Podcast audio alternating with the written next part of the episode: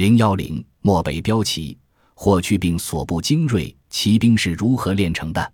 即便霍去病在与张骞的交流中获得了诸多有关匈奴内部部族及牧场分布的第一手资料，数千里的远距离奔袭终究不是靠纸上谈兵就能轻松实现的。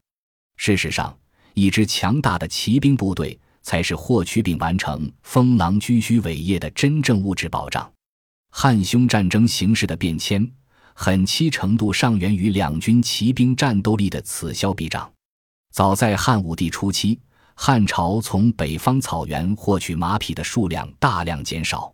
为了能够积蓄力量，汉武帝采用两条渠道来获取战马：首先是牧场，如卫青出兵夺取的河套地区就盛产马匹；其次是在民间推行马政。汉朝鼓励民间养马。采取金令民有车骑马一匹者，富足三人，也就是每家能养一匹马，并上交给国家，会有三个人可以免除徭役赋税。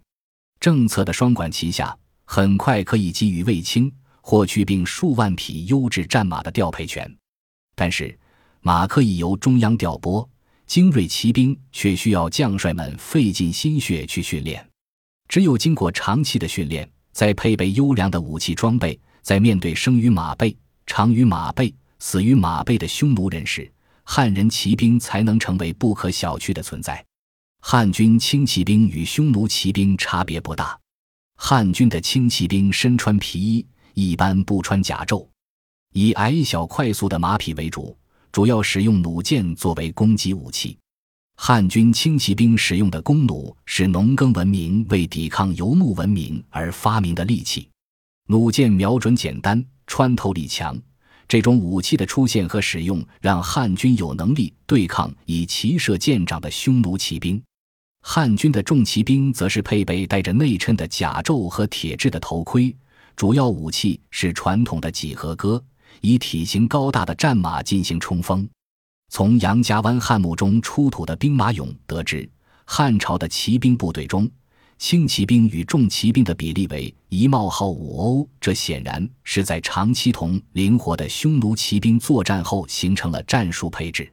汉军的骑兵构成相当精密，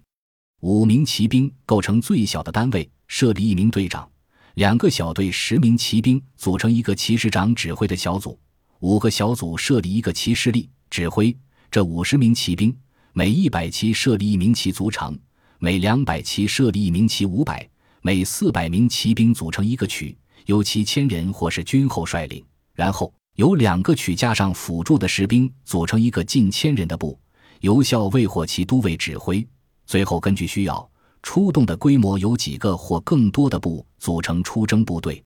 在实际战斗时，汉军会以曲作为基本的作战单位，以一百骑构成一个个的战斗小方阵。再根据实际的战斗情况进行调整，基本上采取轻骑兵从两翼快速包抄，重骑兵中央推进的战术进行战斗。霍去病麾下的骑兵很可能是像这样以百骑为单位，在辽阔的战线上迅速展开，再以奋进合击的战术迅速北进两千多里，越过离侯山，渡过公驴河，击破当面的匈奴游骑。最终通过一场正面决战重创匈奴左贤王部主力。本集播放完毕，感谢您的收听，喜欢请订阅加关注，主页有更多精彩内容。